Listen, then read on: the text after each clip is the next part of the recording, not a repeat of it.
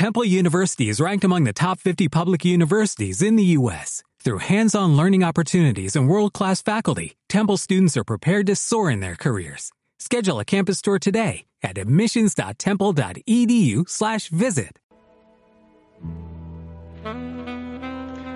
Bienvenido a tu programa Psicohistoria, el nuevo concepto de radio alterno, tu radio por internet. Adentrémonos por los senderos del corazón y de la mente de los seres humanos de México y del mundo. Bienvenido a este programa.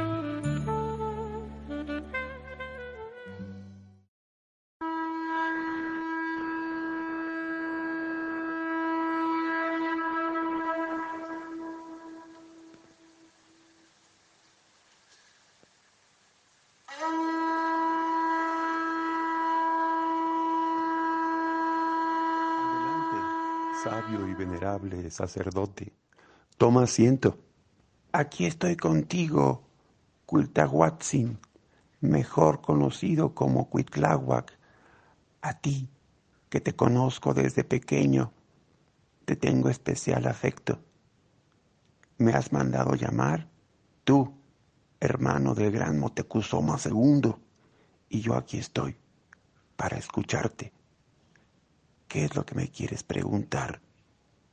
Tiempos difíciles, sin lugar a dudas, son los que se aproximan, gran sacerdote, por todas las cosas que hemos visto, desde la llegada del hombre blanco y sus hombres, acompañado de los tlaxcaltecas, aquí, a la gran Tenochtitlan.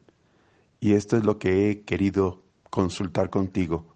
Quiero platicar contigo y que me digan qué han visto tus ojos valiente Cuitlahuatzin, también conocido como Cuitláhuac. Mis ojos han visto cosas que no quisiera que hubiesen visto.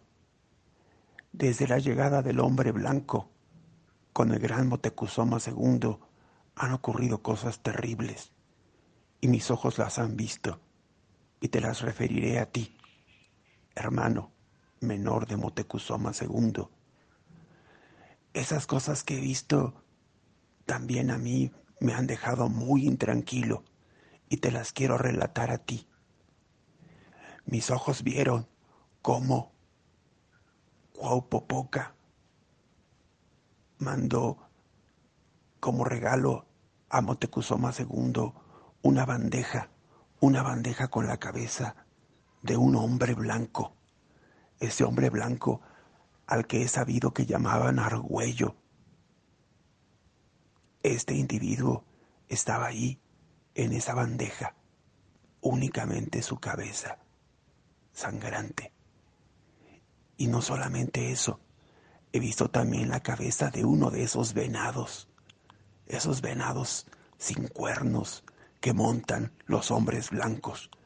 Esa gran cabeza la he visto también en una charola a todo esto, tu hermano Motecuzoma II lo único que ha hecho ha sido horrorizarse. No quiso ofrendar estas cabezas a ninguno de nuestros dioses para no ofenderlos, según dice él. Parece ser que Cuaupopoca lo que quería era mostrarle a tu hermano que estos hombres no eran dioses, sino simplemente eso, hombres, seres humanos como tú y yo, valiente Cuitláhuac, estos individuos que ahora están aquí entre nosotros, no son divinidades, no son dioses. Y el gran Motecuzoma II lo pudo comprobar con sus propios ojos, pero su corazón está cerrado. Los dioses no han querido que lo abra y quiere únicamente aferrarse a la idea de que estos hombres, estos individuos a los que él llama dioses, han venido en nombre de Quetzalcoatl por sus tierras, por sus dominios. Esa es la idea que tiene tu hermano. Esa es la idea que tiene Motecuzoma II. Y aquí viene lo más terrible que han visto mis ojos, valiente Cuitláhuac. Tu hermano, Motecuzoma II, ha ordenado que Cuaupopoca y su hijo menor y otros de los principales de Nautla fueran aprendidos, entregados al hombre blanco. Y el hombre blanco lo que ha ordenado es levantar unas piras enfrente del palacio de Moctezuma y quemarlos, quemarlos vivos. Esto, Cuitláhuac, ha sido intolerable para nosotros, los ancianos y la gente del pueblo mexica.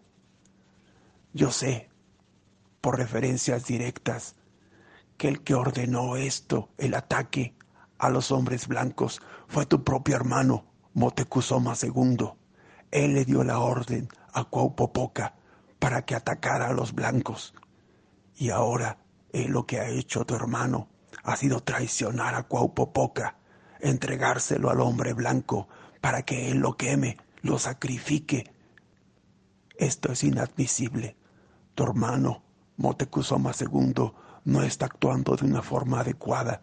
Está evidentemente ofendiendo a los dioses y esto no puede ser así. Tu hermano ha hecho otras cosas que no tienen que ser de esa manera. Allá, en la gran Choyán, en Cholula, tu hermano Motecuzoma II pidió a los de Cholula que atacaran, que emboscaran al hombre blanco, que acabaran con él, y mandó un destacamento de muchos miles de guerreros mexicas que se acercaran a la ciudad para completar el ataque contra los hombres blancos. Y sabemos que los de Tlaxcala denunciaron a los de Cholula y el hombre blanco ordenó la matanza, la gran matanza de Cholula. Efectivamente, los de Cholula fueron masacrados por el hombre blanco, ayudado por los de Tlaxcala y por los de Zempoala. Y tu hermano, Motecuzoma II, no hizo nada para impedirlo.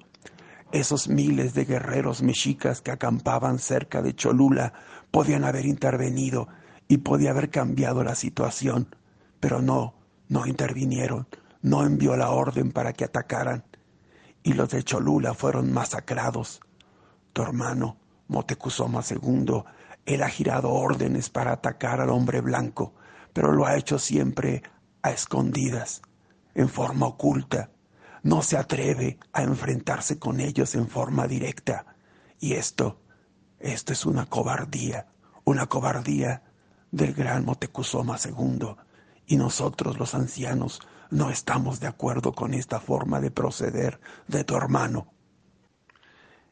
Y aquí quiero referir lo que no quisiera que nunca mis ojos hubieran visto, valiente Cuitláhuac, mientras Cuaupopoque ha quemado el hombre blanco ordenado que le pongan grilletes en los tobillos al gran Motecuzoma II. Nuestro Huetlatuani ha sido encadenado mientras ardía Cuaupopoca. Después el hombre blanco ha ordenado que le quiten los grilletes.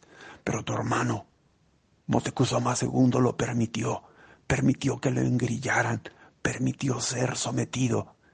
Y se está comportando de una manera muy poco valiente tu hermano ahora que está prisionero en el palacio del padre de ustedes, del gran Axayacat, él se comporta como un humilde servidor del hombre blanco.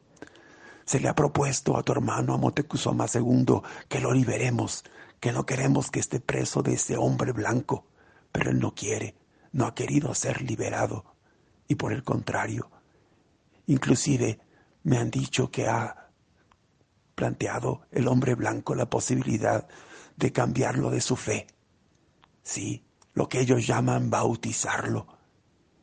Y no sé, no sé si tu hermano acepte algo así, pero definitivamente no estamos dispuestos a que la situación se siga manteniendo de esa manera. Nosotros, los ancianos, los sacerdotes, estamos dispuestos definitivamente a que esto cambie. No queremos que esta situación siga adelante Gran Cuitláhuac. Cuitláhuac, en lengua náhuatl llamado Cuiltahuatzin, había nacido en el año de 1476, diez años menor que su hermano el Huaytlatuani Motecuzoma II, Moctezuma II.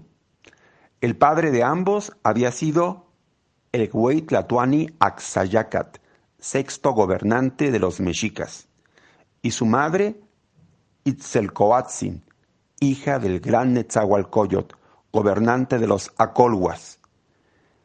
Los Acolhuas, junto con los mexicas y con los tepanecas de Tlacopan, formaban la Triple Alianza.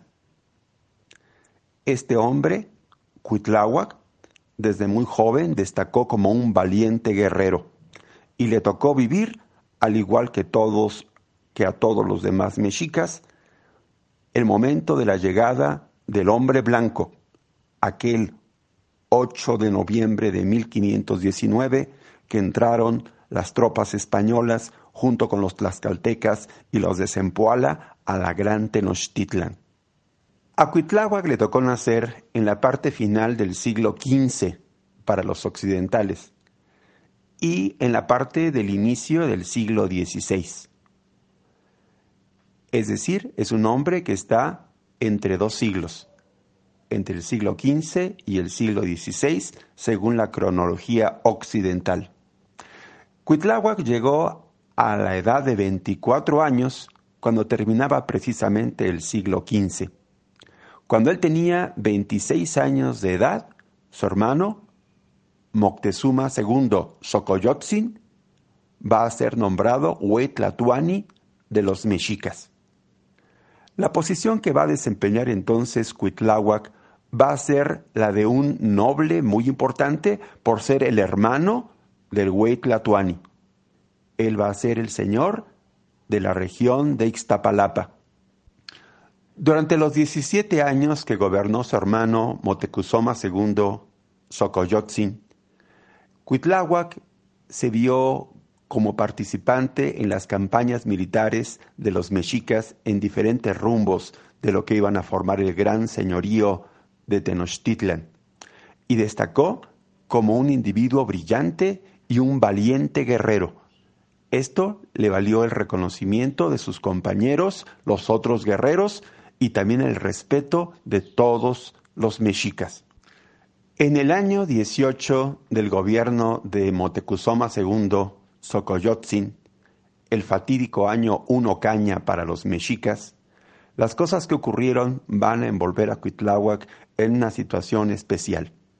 Cuando su hermano, Motecuzoma II, decidió abrir las puertas de la ciudad a los hombres blancos, acompañados de los tlaxcaltecas y de sus aliados los empoaltecas, la vida de Cuitláhuac, obviamente, al igual que la de todo el pueblo mexica, va a cambiar. Cuando Motecuzoma II fue hecho prisionero por Hernán Cortés y fue confinado al palacio de Axayacat y estuvo ahí en calidad de preso, ahí, en esos momentos, la vida de Cuitláhuac va a tomar un rumbo diferente. Se sabe que Cuitláhuac en algún momento acudió al propio palacio de Axayacat a entrevistarse con su hermano y a proponerle que lo liberaran. Pero se sabe también que Moctezuma II no aceptó esto. El propio Cuitláhuac en algún momento fue hecho prisionero también por parte de Hernán Cortés y los españoles. Posteriormente, Cuitláhuac y otros nobles mexicas fueron liberados. Seguramente Hernán Cortés después se arrepintió de esto que hizo, de haber liberado a Cuitláhuac. Estaba liberando al hombre que obviamente iba a oponer resistencia en contra suya.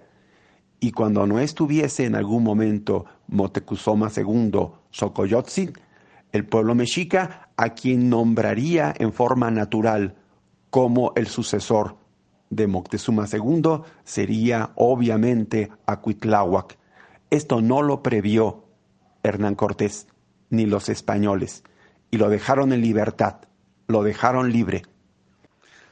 Desde la llegada de Hernán Cortés a la Gran Tenochtitlan, los hechos van a precipitarse rápidamente. Hernán Cortés fue avisado de que había llegado a la Villa Rica de la Veracruz navíos españoles procedentes de la isla de Cuba, enviados por el gobernador Diego de Velázquez. Venían al mando Pánfilo de Narváez, español que traía la orden de tomar prisionero a Hernán Cortés. Hernán Cortés estaba muy intranquilo por esta situación, por lo que decidió él mismo salir con parte de su ejército a enfrentar a los recién llegados. o a ver de qué manera podía solucionar la situación. En ausencia de Hernán Cortés quedó al mando Pedro de Alvarado, uno de los más importantes capitanes de Hernán Cortés. Bueno, pues el día 20 de mayo del año de 1520, Pedro de Alvarado va a ordenar que los españoles realicen lo que se conoce como la matanza del Templo Mayor. En lengua náhuatl, Toshcatl, Templo Mayor.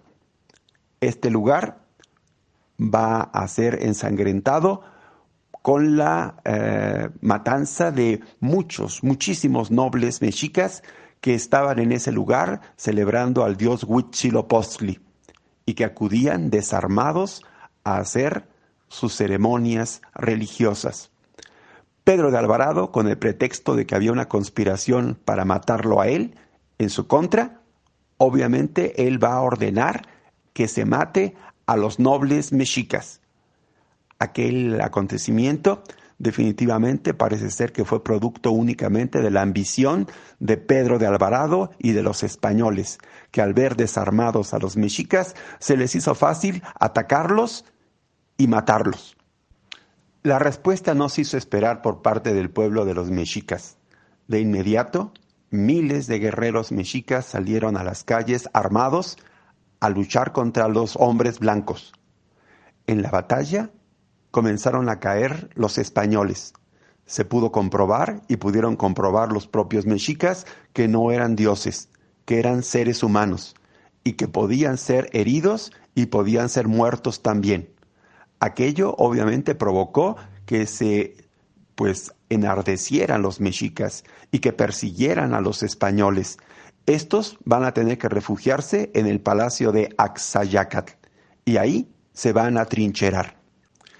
Hernán Cortés, después de haber resuelto el problema con Pánfilo de Narváez, y referiremos que para resolver este problema lo que había hecho había sido enviar a unos religiosos a que contactaran con los recién llegados españoles y les ofrecieran oro a cambio de que se pasaran del lado de Hernán Cortés.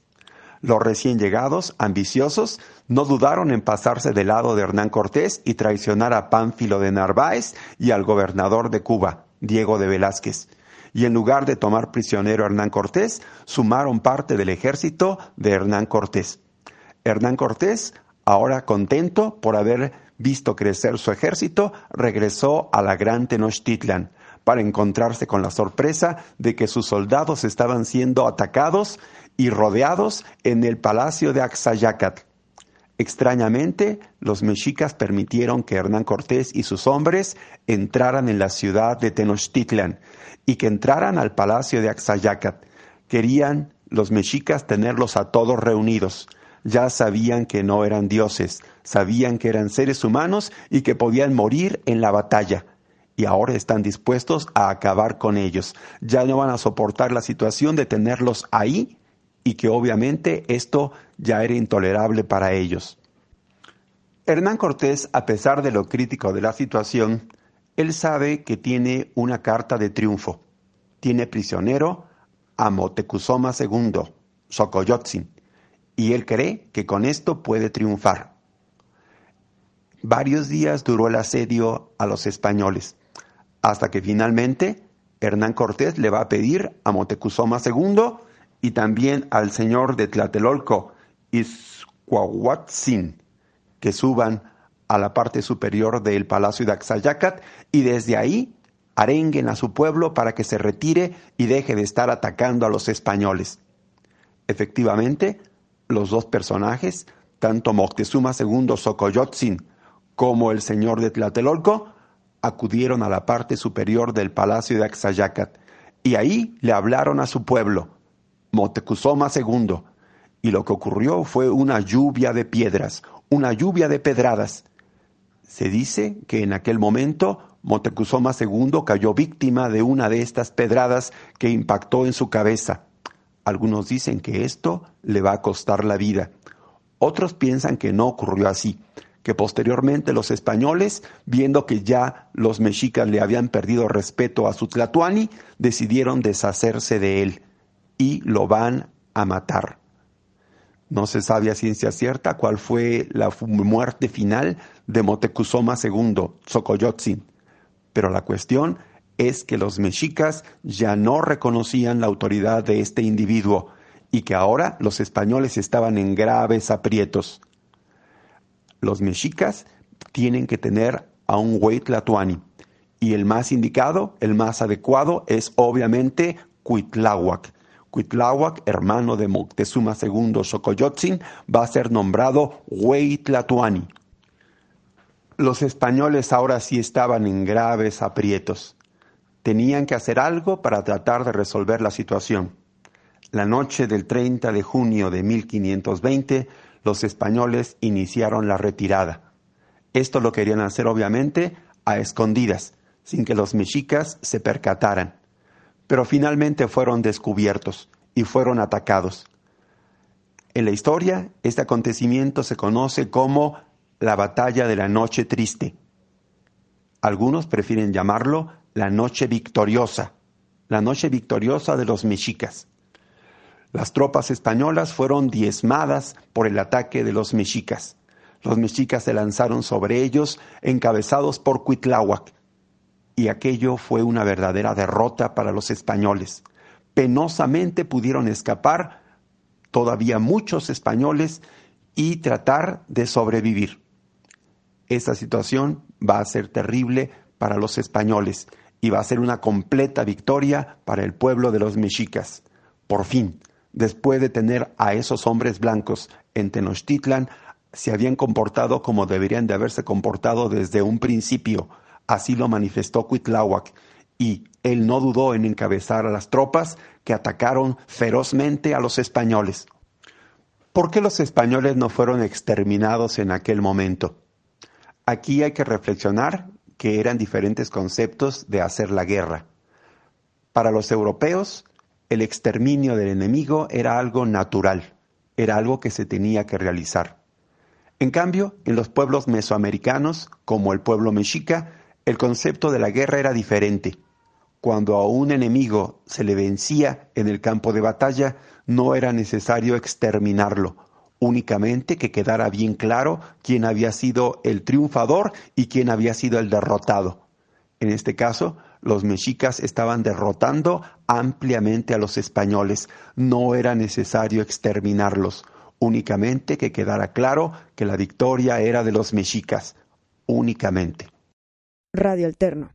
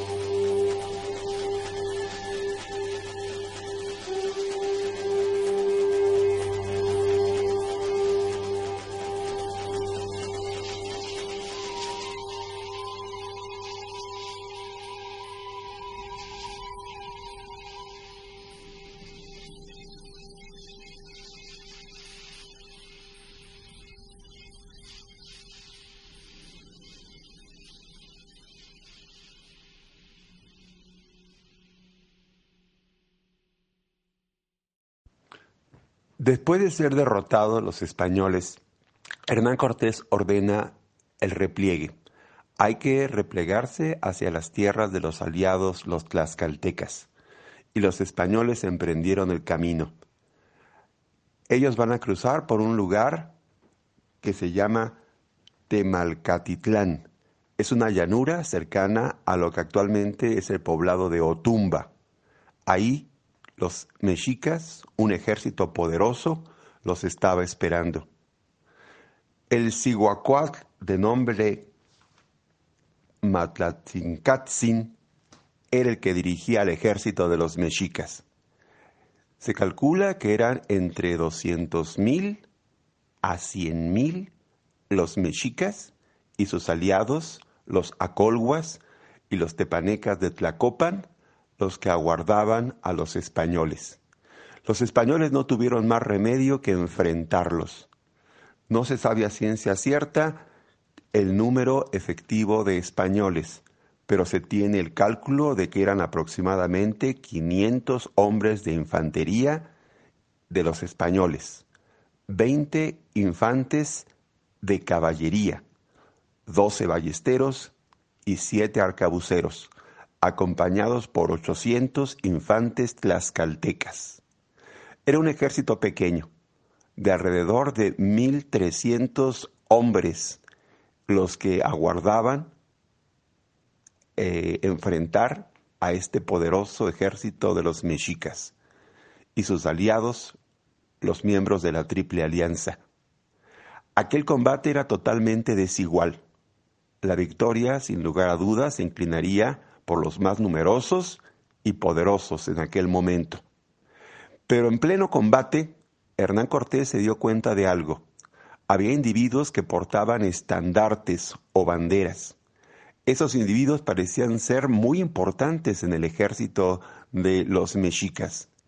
Y precisamente Hernán Cortés dio la orden de que el ejército, el reducido ejército de españoles y tlaxcaltecas que enfrentaba a este poderosísimo ejército, cargara primordialmente contra ellos.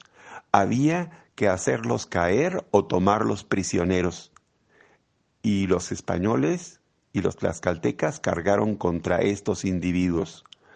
Los mexicas y sus aliados al ver que estos individuos atacaban principalmente a esta parte del ejército, no supieron cómo reaccionar y lo que ocurrió fue el desconcierto.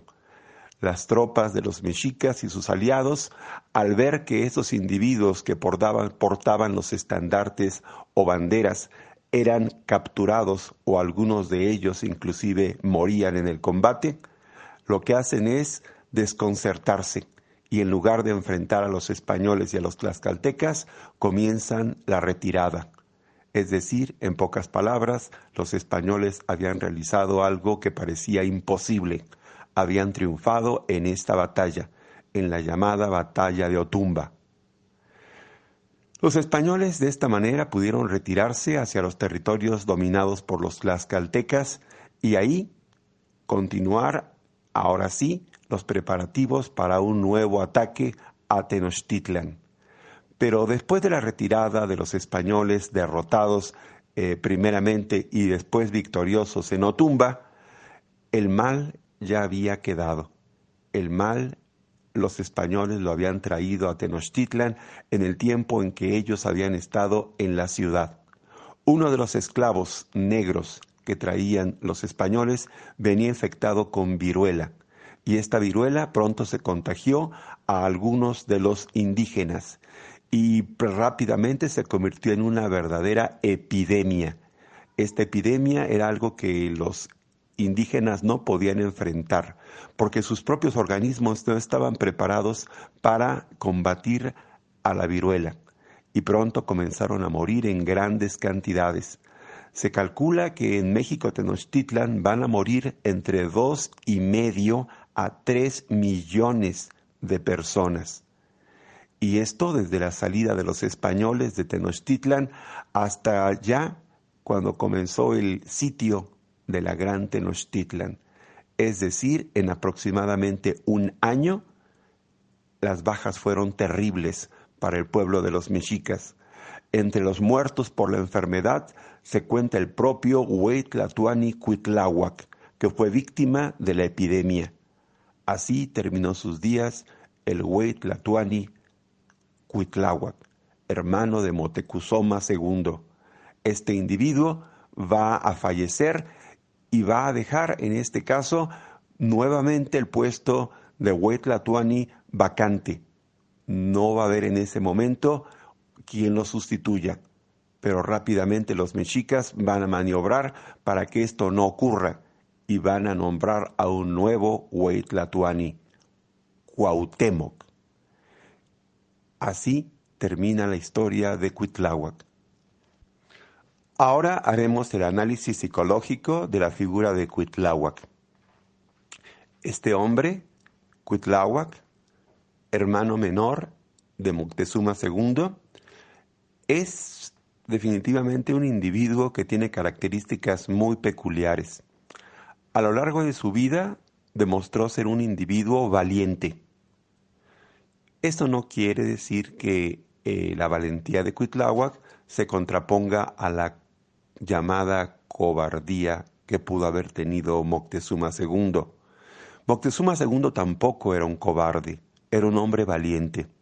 Pero aquí hay una diferencia muy importante entre Cuitláhuac y Moctezuma II. Y es que Moctezuma II era un hombre que estaba muy imbuido en el pensamiento religioso.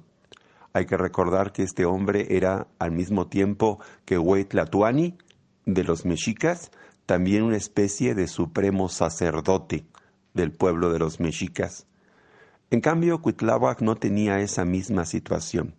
Cuitláhuac era únicamente un jefe militar, y un jefe militar muy valeroso. Esta situación de ser únicamente un jefe militar le va a permitir liberarse de ciertos aspectos que no pudo liberarse Moctezuma II. El pensamiento de Moctezuma II va a estar siempre regido por el aspecto de la religión. Algunos ya lo llaman o lo han llamado superstición. Aquí entraremos definitivamente en un asunto difícil de dilucidar. Lo que sí podemos tener claro es que Moctezuma II no tuvo esa claridad para poder deshacerse de este planteamiento de que eran dioses, y esto le impidió actuar como tendría que haber actuado.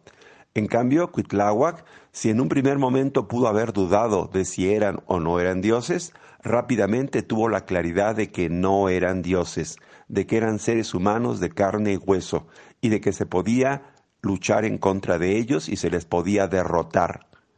Esa es la diferencia que tuvo básicamente Cuitláhuac con su hermano Moctezuma II Xocoyotzin. Cuitláhuac actuó, y actuó de una manera tan efectiva que obtuvo victorias. Aquella noche victoriosa en que los españoles fueron derrotados fue producto principalmente de la valentía y el convencimiento de Cuitláhuac de que estos individuos podían ser vencidos. Y así fue, fueron derrotados. El tiempo en que gobernó Cuitláhuac fue relativamente breve. Lo que obviamente va a impedir que siga gobernando es que contrae la viruela y que va a morir víctima de esta epidemia. Eso fue lo que definitivamente cambió la historia del pueblo mexica. Y también la vida del propio Cuitláhuac va a terminar con esta situación, con la enfermedad que él tiene y su muerte. Ahora haremos un análisis histórico de la figura de Cuitláhuac. A Cuitláhuac le tocó nacer a finales del siglo XV y principios del siglo XVI de la cronología occidental. En ese momento en Europa se estaba dando ya una etapa nueva. Es el inicio de la llamada era moderna o etapa moderna de la historia. Esta etapa había iniciado con los grandes descubrimientos, desde el descubrimiento de estas tierras por parte de Cristóbal Colón y se vivía en Europa una etapa que conocemos con el nombre de Renacimiento. Este renacimiento había traído una transformación en todos los terrenos, en el terreno cultural y en el terreno científico, así como grandes eh, maravillas en el aspecto artístico.